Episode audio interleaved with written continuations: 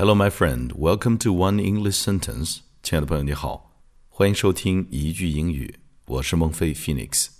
首先来复习一下上期听着吉他弹唱的那首《成都》，来学习的那一句：忧愁的时候，我想念你，就如同凛冽冬日里想念暖阳；烦躁的时候，我想念你，就如同炎炎烈日下想念绿荫。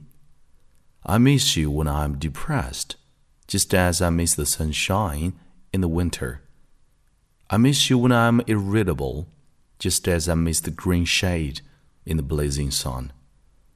Okay, one more time, 再来一次. I miss you when I'm depressed, just as I miss the sunshine in the winter. I miss you when I'm irritable, just as I miss the green shade in the blazing sun. OK，一起来看今天这个句型。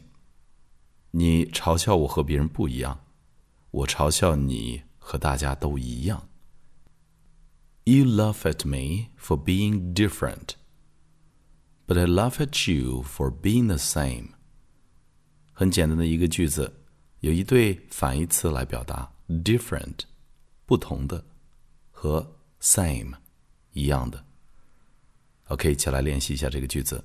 You laugh at me for being different, but I laugh at you for being the same. You laugh at me for being different, but I laugh at you for being the same. You laugh at me for being different, but I laugh at you for being the same. OK，最后一遍。You laugh at me for being different, but I laugh at you for being the same.